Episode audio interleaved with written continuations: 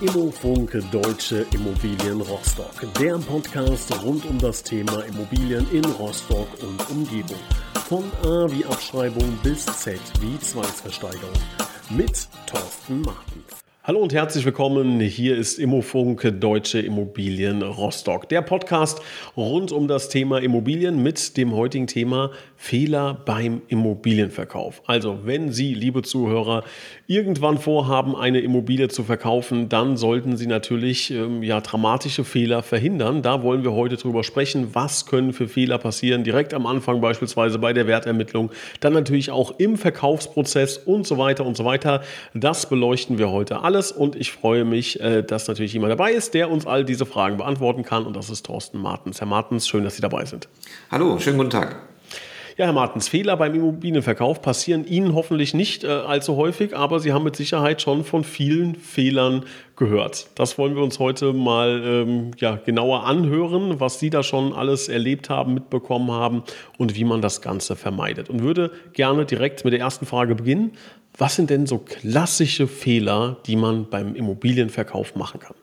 Ich glaube, der klassische Fehler, der Anfangsfehler von Leuten, die ihr Haus verkaufen wollen, ist tatsächlich äh, die Unterschätzung des Aufwandes, was es bedeutet, ein Haus in der richtigen Zeit, zum richtigen Preis erfolgreich zu verkaufen und am Ende bei dem Käufer auch nicht reinzufallen und das Geld, was man erzielen möchte, auch wirklich zu bekommen.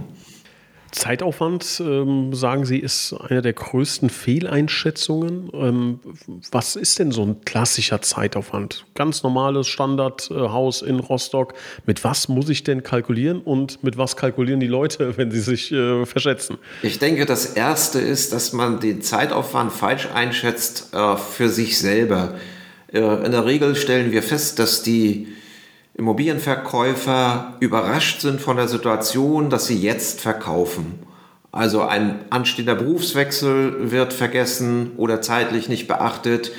Äh, eine Familienveränderung, eine zunehmende Gebrechlichkeit im Alter, die heraufzieht, wird lange, lange ignoriert und dann wird plötzlich entschieden, jetzt muss das Haus verkauft werden. Man setzt sich selber unter Druck, man will es in vier, sechs, acht Wochen realisiert haben und diese Zeit ist einfach zu kurz. Sie müssen einen Immobilienverkauf solide und vernünftig vorbereiten. Sie müssen sich ziemlich genau Gedanken darüber machen, mit welchem Preis sie in den Markt gehen wollen, was sie für Objekt haben wollen und müssen einiges an Vorbereitungen treffen. Und da brauchen sie drei, vier Monate, bis sie so richtig starten. Drei, vier Monate, bis man starten kann tatsächlich. Richtig. Mhm. Okay, und dann der Prozess dann, wie lange dauert der? Der Verkaufsprozess dann, denke ich, der liegt so bei acht bis zwölf Wochen, bis man den richtigen Käufer gefunden hat, bis man den auf Herz und Nieren geprüft hat natürlich äh, und dann auch wirklich mit ruhigem Gewissen zum Notar gehen kann. Aber äh, diese, diesen Zeithorizont, insgesamt sind es dann mehr als ein halbes Jahr, den sollte man sich vornehmen. Und dann heißt ja auch noch nicht, äh, wenn man den Käufer hat, dass das Geld sofort auf dem Konto ist. Also wenn es ein monetärer Grund ist, dass man sagt, man braucht relativ äh, zeitig das Geld, auch das muss man bedenken. Also sechs bis acht Monate, so kann man es dann wahrscheinlich zusammenfassen, äh, von der Idee, ich verkaufe jetzt, bis zu Geld ist auf dem Konto und ich kann in die Karibik auswandern. Den Zeitraum muss man bedenken. Das ist so. Aber die meisten Menschen werden nicht in die Karibik auswandern. Ganz andere Dinge zwingen sie aus den Lebensumständen heraus, ihr Haus oder ihre Wohnung zu verkaufen. Das war das schönste Beispiel, was man, glaube ich, wählen kann. Äh, sind, da haben Sie natürlich recht häufig dann auch andere Gründe. Aber es ist ja schon mal recht interessant. Ähm, ich glaube, sagen zu können, dass es natürlich ähm, jetzt so der Mittelwert, ne, dass es auch schneller geht wahrscheinlich. Das kann, klar, wenn der Nachbar sagt, ich lege jetzt eine Million auf den Tisch und wir machen das übermorgen, dann geht es natürlich schneller. Es geht aber wahrscheinlich auch wesentlich länger. Aber das ist so ihr, ihr Erfahrungswert in Rostock. Sechs bis acht Monate, das muss man einkalkulieren. Möglicherweise ist die eine Million, die Ihr Nachbar anbietet für den schnellen Kauf Ihres Hauses, der größte Fehler, den Sie machen können. Weil genau das ist ja die Situation, dass jemand um die Ecke kommt und sagt, jawohl, ich kaufe dein Haus oder Sie gehen selber auf den Markt und sagen, ich will das jetzt in vier Wochen verkaufen. Äh, dann haben Sie voraussichtlich nicht die Vorbereitung getroffen, um ein Haus optimal verkaufen zu können. Sie werden mit Sicherheit noch nicht richtig im Preis Sicherheit haben, zu welchem Sie verkaufen sollen. Und man darf immer nicht vergessen, wenn Sie den maximalen Preis erzielen wollen, müssen Sie für Ihre Immobilie einen Markt machen, weil es wird nicht zu Gutachterwerten gekauft, sondern es wird zu dem Preis gekauft, wie Nachfrage im Markt ist und die muss man für jedes einzelne Haus erzeugen. Und wenn Sie die Nachfrage erzeugt haben, kriegen Sie auch den besten Preis. Aber Sie brauchen dafür ein paar Tage Zeit. Dann haben wir quasi live ungeplant schon den nächsten Fehler aufgedeckt, den ich jetzt nämlich gerade gerade eben äh, moderativ hier schon äh, beschrieben habe. Also, wenn der Nachbar sagt, ich zahle XY, ist man da meistens nicht gut beraten, direkt zu sagen, okay, die Arbeit spare ich mir jetzt, das hört sich ja nett an, verkaufe ich. Es kommt darauf an, was Ihre Zielstellung ist. Wenn Sie sagen, okay, die Million, das ist für mich völlig in Ordnung und in vier Wochen den Prozess hier abzuschließen, das passt für mich auch, aber das ist eben nach meinem Verständnis nicht der optimale Verkaufsprozess für eine Immobilie. Beide Komponenten müssen berücksichtigt werden. Sie müssen den besten Preis für Ihr Haus erzielen können und Sie müssen es in einem absehbaren Zeitraum abschließen können. Aber vier Wochen ist, denke ich, zu kurz. Okay, das ist ja schon mal ein, guter Hinweis. Ähm, Jetzt kommt häufiger schon in den ersten Minuten das Thema Wert, Wertermittlung, ähm, da wirklich eine, eine saubere Einschätzung zu haben. Was können denn da für Fehler passieren? Der größte Fehler der Leute, die ihre Häuser verkaufen, besteht darin, dass sie die Wertermittlung gleichsetzen mit dem Preis. Das Baugesetzbuch schreibt vor, was ist ein Verkehrswert einer Immobilie? Das ist der Wert, der im gewöhnlichen Geschäftsverkehr für eine Immobilie erzielt werden kann. Gilt übrigens auch für andere Verkehrswerte anderer Sachgüter. Äh, aber welches ist denn der Preis, der jetzt im gewöhnlichen Geschäftsverkehr erzielt werden kann? Da können Sie natürlich über verschiedene Verkehrswertermittlungsverfahren Hilfestellungen dazu ziehen. Wir haben letztes Mal über Online-Bewertung gesprochen, was eine erste Indikation dafür ist, mit welchem Wert man losmarschieren kann. Wir haben aber auch schon Vergleichswert, Sachwert und Ertragswertverfahren besprochen hier in diesem Podcast. Das sind alles Hilfestellungen, die Verkehrswerte, die dort ermittelt werden, die auf dem Tisch liegen, um Ihnen zu sagen, okay, ungefähr zu diesem Wert könnte man das Haus verkaufen. Aber welchen Preis der Markt bezahlt, das können Sie nur ermitteln, wenn Sie mit Ihrer Immobilie an den Markt gehen und das gut vorbereitet, gut sortiert machen, um auch wirklich den optimalen Preis zu bekommen.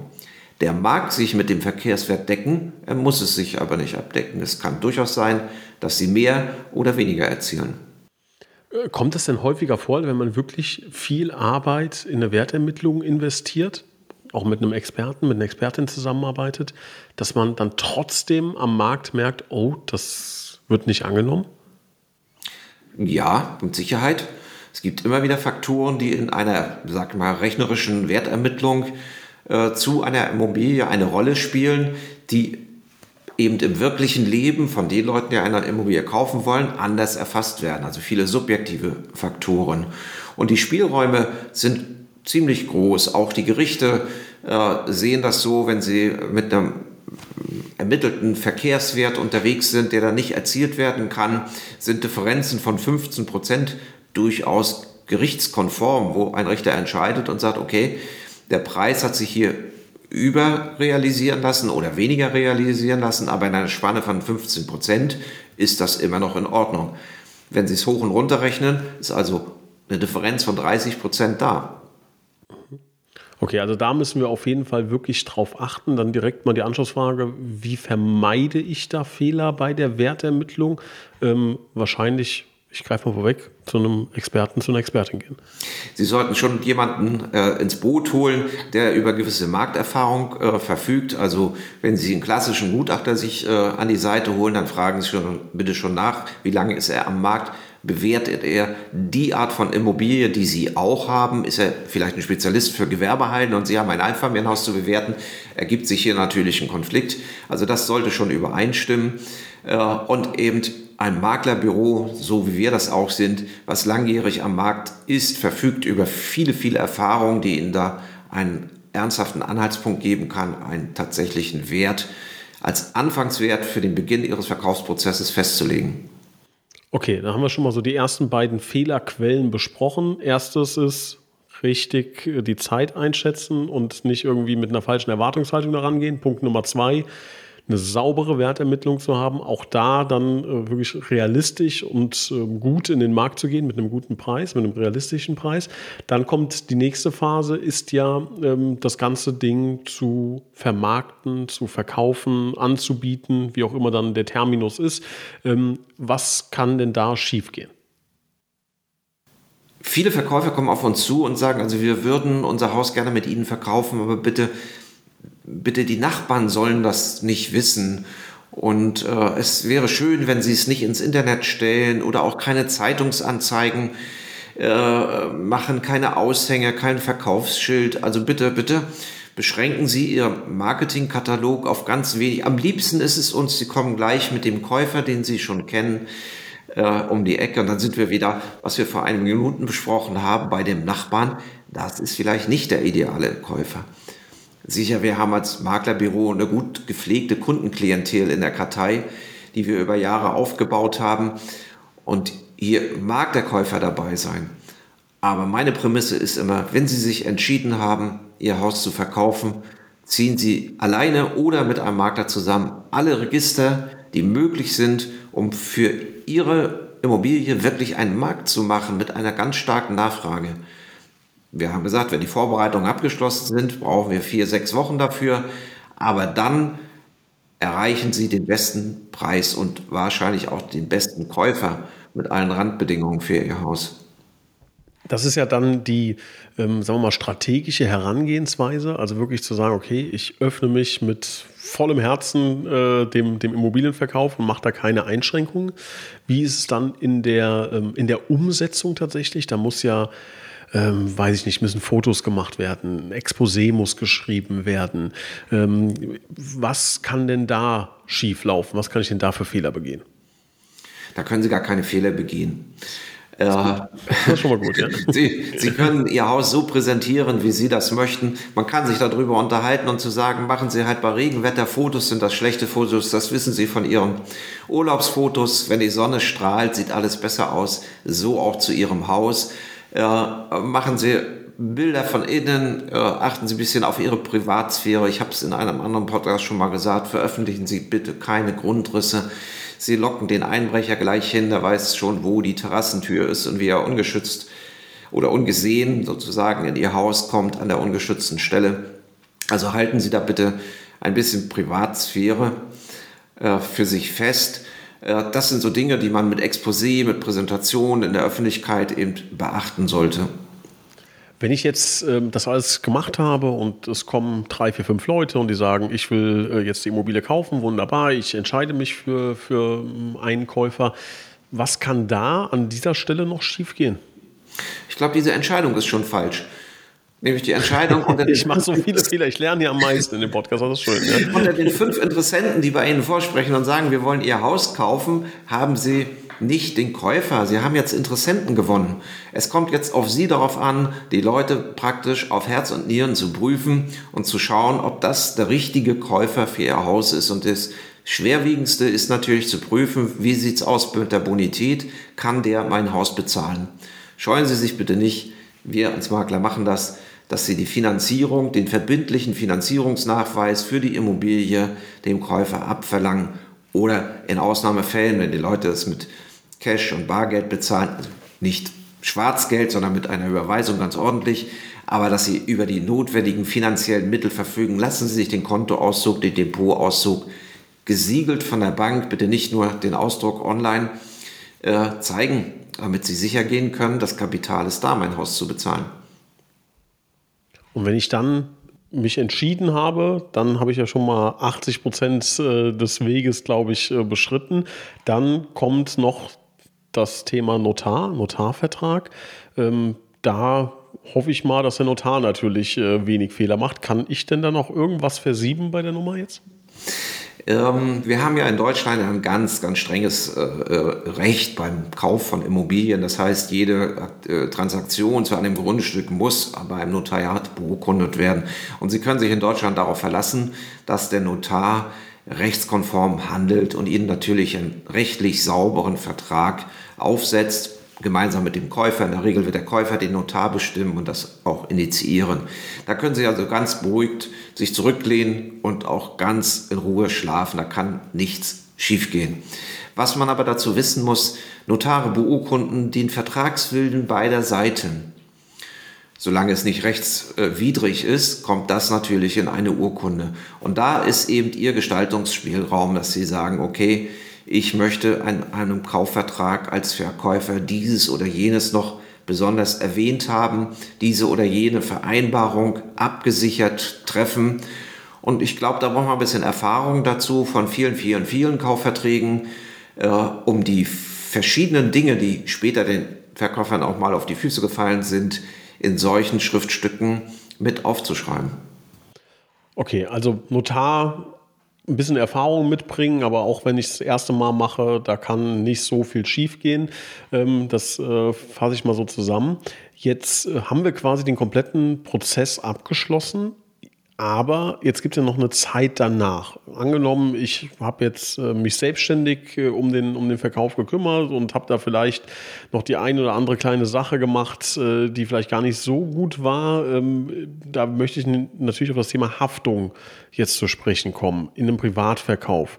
Ähm, habe ich da in irgendeiner Form, also ist das Thema durch danach oder ist das so klassisch wie in der Selbstständigkeit, zehn Jahre alles aufheben, könnte nochmal Ärger geben irgendwann? Ähm, wie ist das bei einem Hausverkauf oder Immobilienverkauf? Ärger kann es immer geben beim Hausverkauf. Ne? Es ist immer so, wenn Sie eine gebrauchte Immobilie verkaufen, hat die natürlich Gebrauchsspuren. Und jetzt muss man sich darüber unterhalten, welche Gebrauchsspuren einer Immobilie müssten Sie einem Käufer offenlegen.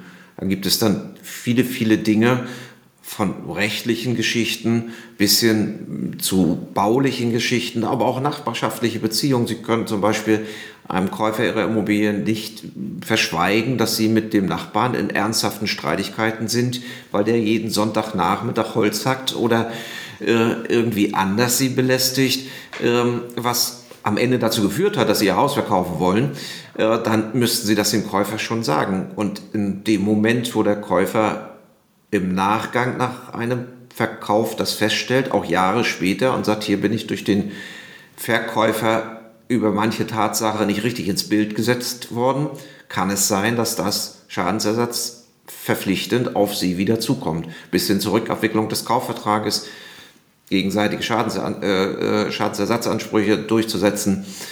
Ähm, es bedarf schon, sage ich mal, einer sehr genauen Strukturierung, was wirklich im Verkaufsprozess von Ihnen, und zwar vor Abschluss des Kaufvertrages beim Notar, kundgetan wird.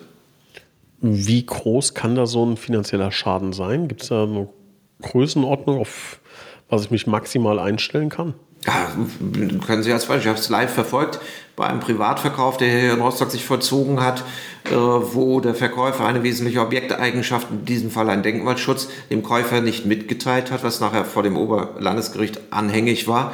Und hier kommen Sie natürlich zu einer Situation, ähm, dass Aussage gegen Aussage steht. Irgendwann läuft es äh, tatsächlich auf den Vergleich hinaus. In diesem Fall wurden 18 Prozent des Kaufpreises praktisch reduziert. Äh, und das können dann natürlich bei, nehmen Sie das Beispiel, eine Million, 180, äh, 200.000 Euro sein. Das ist nicht wenig Geld. Das, da sagen Sie was Richtiges. Das ist nicht wenig. Ja, ja also da muss man auf jeden Fall aufpassen ähm, und ähm, sich ja vorher auf jeden Fall, wenn man äh, die Entscheidung trifft, alleine zu verkaufen, also ohne Experten, ohne Expertin, ähm, da wirklich sich nochmal reinlesen, reinarbeiten, um da keine Fehler zu machen, ähm, die dann irgendwann in der, in der Zukunft wie ein Bumerang zurückkommen. Ähm, ich glaube, sagen zu können, wenn man mit einem Makler, mit einer Maklerin zusammenarbeitet, dann reduziert man natürlich deutlich äh, die Risiken. Die Frage ist auch, inwiefern haftet ein Makler, eine Maklerin? Ähm, und was mich dann anschließend interessieren würde, passieren denn dann trotzdem noch Fehler? Es sind ja trotzdem Menschen ne? und äh, auch keine Roboter. Ähm, wie sehen Sie die beiden Dinge? Fangen wir bei der zweiten Frage an. Natürlich passieren dem Makler auch Fehler. Es sollte nicht sein, aber so wie Sie es richtig gesagt haben, auch alle handelnden Personen da in Verkaufsvermittlung sind natürlich Menschen und die oder hier oder da mal einen Fehler machen. Je länger der Kollege am Markt ist, je länger wir selber am Markt sind, desto mehr lernt natürlich auch aus seinen Fehlern und vermeidet die Wiederholung. Und das kommt natürlich den Verkäufern am Ende, aber auch den Käufern äh, zugute. Das ist natürlich ein, ein, ein Faktum. Äh, was ist mit dem Fehler bei einem Makler, wenn es passiert? Ähm, der Makler haftet dann, wenn er wissentlich falsche Informationen weitergibt oder die äh, Informationsweitergabe unterlässt. Äh, wenn er zum Beispiel wüsste, dass ein Haus mal von Holzbock befallen war, muss er das dem Käufer mitteilen. Da liegen also zum Beispiel Schwerpunkte der Haftung drin. Und ja, auch dann ist der Makler eben schadensersatzpflichtig, möglicherweise auch über seinen Provisionsanspruch hinaus. Okay, ähm, also kann man sagen, das Risiko minimiert man dann schon deutlicher, ähm, wirklich eine Bauchlandung zu machen, wenn man mit einem Makler oder einer Maklerin zusammenarbeitet. Ähm, soll jetzt nicht heißen, es ist hier keine äh, Dauerwerbesendung zu sagen, äh, rennen Sie jetzt alle zum, zum Makler oder zu Herrn Martens, aber es ist einfach ein Fakt, dass dadurch die Risiken minimiert werden.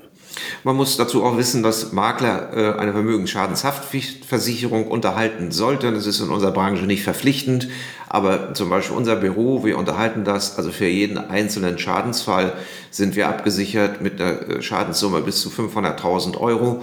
Das ist äh, in unserer Branche schon äh, ein großer Stiefel. Damit kann man viele, viele in Anführungsstrichen kleine Fehler auch finanziell wieder ausgleichen. Den ganzen Stress und den, den Ärger, den es auf allen Seiten gibt, natürlich nicht. Aber finanziell äh, sind wir im Interesse unserer Verkäufer und Käufer dann natürlich abgesichert und geben diesen Schutz, so wir es brauchen, auch weiter. Und vielleicht lassen Sie mich noch schnell ergänzen. Wir haben es in den letzten 30 Jahren nicht gebraucht. Alle unsere Verträge sind völlig schadfrei für alle Parteien durchgegangen. Ich hatte mir jetzt noch die schöne Frage zum Schluss aufgeschrieben, äh, wie kann ich im Vorhinein Fehler vermeiden? Ähm, mit dem Wissen der letzten 20 Minuten sage ich, äh, oder würde ich sie selbst beantworten mit Ruhe und Nachdenken. Äh, was können Sie dazu noch ergänzen? Setzen Sie sich auf die andere Seite und gucken Sie alles, was Sie tun, aus der Sicht des Käufers an. Also wenn Sie zu Ihrem Haus wissen, die Größe stimmt nicht ganz, dann wissen Sie, dass der Käufer, wenn er mal nachmisst, äh, später mal Bauchschmerzen hat. Oder wenn Sie selber unsicher sind, wie groß Ihr Haus wirklich ist, weil es vielleicht 50, 70 Jahre alt ist und keine aktuellen Zeichnungen gibt, investieren Sie doch bitte die 1500 Euro in ein aktuelles Aufmaß für Ihr Haus. Dann sind Sie sicher und sagen, hier, aktuell und frisch aufgemessen, das Haus ist 135 Quadratmeter groß und können das dem Käufer an die Hand geben es gibt dazu keinen Stress. Klären Sie Grundstückssituationen, klären Sie die Flurkarte ab, dass Ihr Gebäude eingemessen ist, dass es keinen Überbau gibt. Fragen Sie Altlasten ab im Kataster oder das Baulastenverzeichnis. Gucken Sie wirklich in die Denkmalschutzliste, ob Sie nicht zufällig mit Ihrem Haus in einem Bodendenkmalgebiet, in einem Stadtteildenkmalgebiet, einer Erhaltungssatzung oder ähnliches liegen. Das sind alles Dinge, die man als Eigentümer wissen müsste. Wenn man sie nicht weiß, wird aber bei einem Kauf unterstellt, dass man sie gewusst hat und man hätte es weitergeben müssen. Also Sie können viel tun, wenn Sie einfach mal in Gedanken die Front wechseln und sagen, ich bin jetzt der Käufer, erwerbe dieses Haus, was muss alles für mich stimmen? Die Front wechseln mache ich jetzt auch, finde ich einen, guten Ansatz. Ähm, was mich, mich jetzt interessieren würde, was haben Sie denn bisher so erlebt an Fehlern. Also was sie gehört haben, was sie mitbekommen haben. Ich gehe davon aus, dass auch der eine oder andere Verkäufer zu ihnen kam und gesagt hat, der Martens, es ist alles im Bach runtergegangen, äh, was machen wir jetzt? Was sind denn so die, die Fehler, die Sie schon erlebt haben? Der größte Fehler, glaube ich, ist, dass tatsächlich die Leute hinterher kommen und sich nicht sicher sind, ob sie gut und zum besten Preis verkauft haben. Weil es passiert ganz häufig so, dass irgendwann spricht es sich in der Nachbarschaft rum, der hat verkauft, irgendwann tratscht sich auch ein Kaufpreis rum und dann sagt der Nachbar, Mensch, meine Cousine, die hätte aber nochmal 20.000 Euro mehr gegeben. Das ist so eine Geschichte. Das Ganze beginnt mit dem falschen Wert, mit dem falschen Preis, wo man losmarschiert. Die zweite Geschichte ist, man hat selber die Cousine nicht gefunden. Das heißt, man hat das Objekt nicht genug beworben, nicht laut genug im Markt publik gemacht, dass diese Immobilie zum Verkauf steht. Das sind so, so die Dinge. Äh, ansonsten lassen sich natürlich unzählig viele Einzelbeispiele äh, rauspicken und an, an, darstellen. Äh, Sie haben die Situation, dass falsche Mietverträge sind, wenn Sie ein Objekt verkaufen, was vermietet ist, weil die Mietverträge nicht angepasst worden sind an die aktuelle Rechtsprechung, haben wir schon erlebt. Schönheitsreparaturklauseln für viele Mieter ein wundes Thema, auch für die Vermieter. So dass ein Käufer später eben auf die Eigentümer zugegangen ist und sagt, hm, ihr habt die Mietverträge nicht angepasst.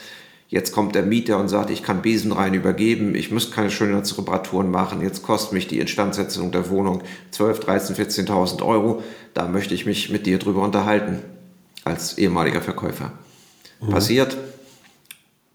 Oder eben, was ich schon gesagt habe, nachbarschaftliche Geschichten, die nicht offengelegt worden sind, Größen stimmen nicht, äh, Zustände hinter der Tapete, hinter der Wand, auf dem Dachboden, hinter der Wärmedämmung nicht.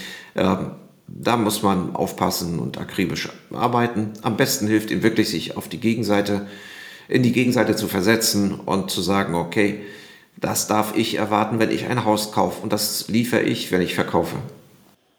Ja, schöne, äh, schöne Anekdoten. Ich glaube, da kann man sich das bildlich vorstellen, äh, wie, das, wie das dann teilweise abgelaufen ist.